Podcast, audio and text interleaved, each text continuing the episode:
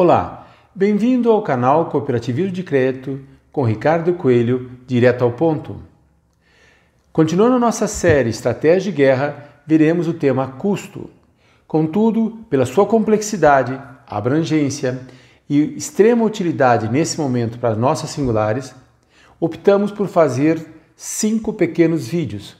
No primeiro vídeo veremos contrato, depois infraestruturas, processo, ações complementares e, por final, deixamos o mais delicado deles, que é recursos humanos. Vamos então ver o primeiro deles, contrato. Mas antes, eu queria pedir para os senhores a gentileza de fazer dois breves comentários. Um é que eu conversando com grandes líderes do cooperativismo, seja Direx ou seja Conselho de Administração, eu percebo que alguns deles, seja porque a, a pandemia ainda não os pegou ou não afetou fisicamente ninguém na região, alguma coisa os faz ficarem acreditando que ela não vai chegar e eles estão postergando ações que poderiam desde já edificar. Porque, lembrando Sun Tzu, que é do livro da Arte da Guerra, né, um livro escrito há 26 séculos, né, esse estrategista dizia que aquele que se empenha em resolver as dificuldades resolve-as antes que elas surjam. Ou seja, nós precisamos ser um pouco mais assertivo ficar um pouco mais estressado um pouco e não achar que essa pandemia não vai chegar na minha região. Então eu aconselho que todos os nossos grandes líderes realmente façam isso. Se não acontecer nada, lembrando que nosso carro tem seguro, airbag, ABS, step, tudo isso foi pago e não foi usado e não é para usar, mas se acontecer nós estamos lá. Tá certo? Então Sun Tzu está certo. Vamos todos nós, o cooperativismo como um todo, ficar extremamente atentos, mesmo que adotemos ações de guerra, tá certo? Como uma reserva técnica. Se precisarmos, ela vai estar de prontidão para nos servir. É difícil carregar um canhão quando o inimigo está na sua frente. Então vamos ficar pronto, temos canhão, carreguemos, deixamos ele estrategicamente pontuado. Um outro item que eu queria conversar com vocês antes de entrar no tema custo é que poucos estão percebendo que eh, o conselho de administração ele em alguns momentos está ficando um pouco longe do dia a dia comercial eh, da cooperativa e a Direx está assumindo esse papel. Isso foi uma imposição para nós recentemente de não ter ninguém no conselho na Direx, mas isso segue um conceito das SAs, né, onde a, a, os, os, conselhos de administrações são de famílias é, ou são pessoas que conhecem aquilo e têm patrimônio absurdo lá e são donos, são, votam, decidem diferente da nossa estrutura. Então pensemos um pouco sobre isso. Ótimo, então antes era assim e fizemos assim. Atendemos a legislação e estamos aprendendo, estamos engatinhando ainda nesse modelo. Mas se vocês observarem, na crise eu estou pedindo aos senhores que quase que juntem o Conselho de Administração com a Direx. Façam isso ter um grau de comunicação, de afinidade absurda, para que rapidamente o Conselho mantendo a sua lógica de poder e de discernimento, porque é ele que traz as ambições das nossas nossos sócios para nós, eles que em conceito deveriam estar atento ao mercado para trazer o que é relevante, como eles querem que os seus sócios, né, a quem eles protegem, estão com interesse ou não. E para baixo a Direx, que é aquele que vai operacionalizar. Ótimo. Então, o que eu trouxe para os senhores rapidamente é algumas ações para essa guerra, para que a gente consiga então ter essa harmonia de conselho e direx totalmente muito eficaz.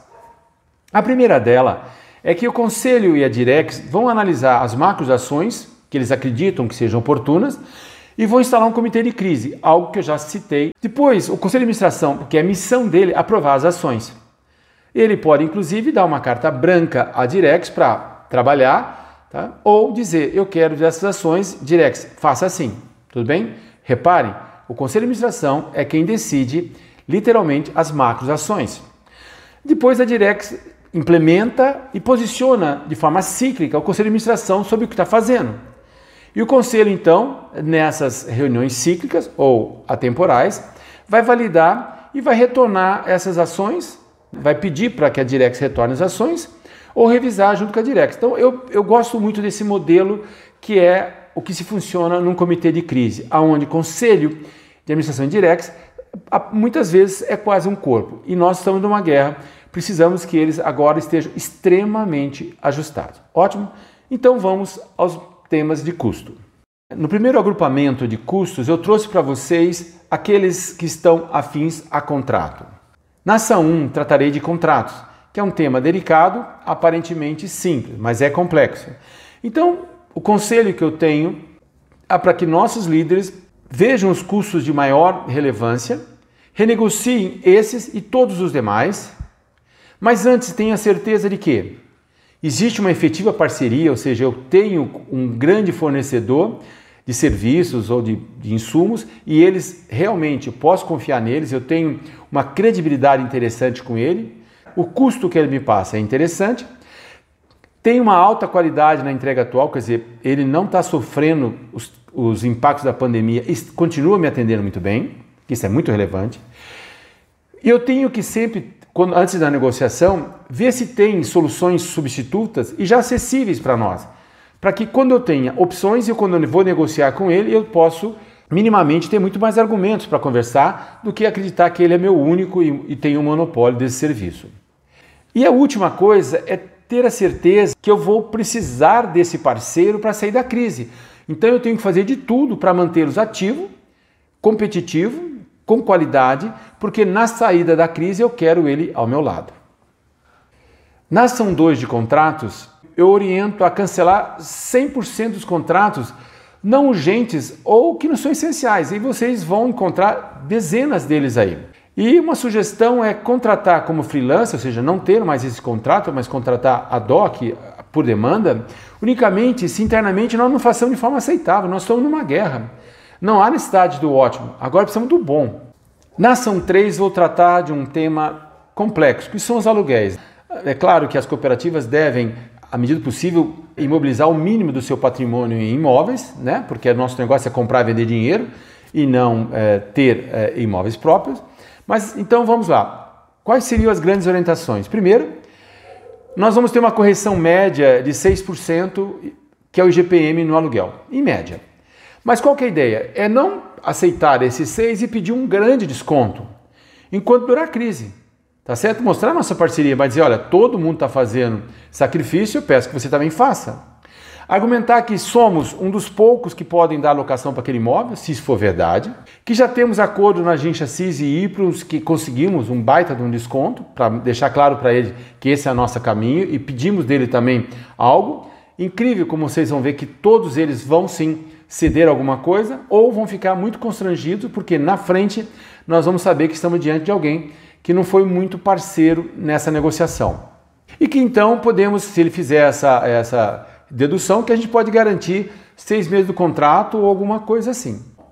Continuando então, sempre ponderar que os custos da multa de romper um contrato de aluguel por uma agência menor ou mesmo fechar a agência, a gente tem que lembrar que a digitalização que sairemos muito mais com ela aqui no, no, no, final da crise, ela vai forçar que a gente faça isso. Então, dá uma olhada se não consegue em algumas agências que têm baixo retorno ou que é uma segunda, terceira praça, já não vale a pena a gente ser mais assertivo nesse acordo.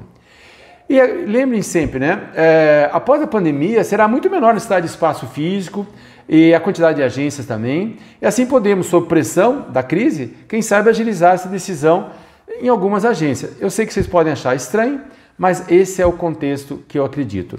E por final, eu gostaria que vocês olhassem algo muito importante.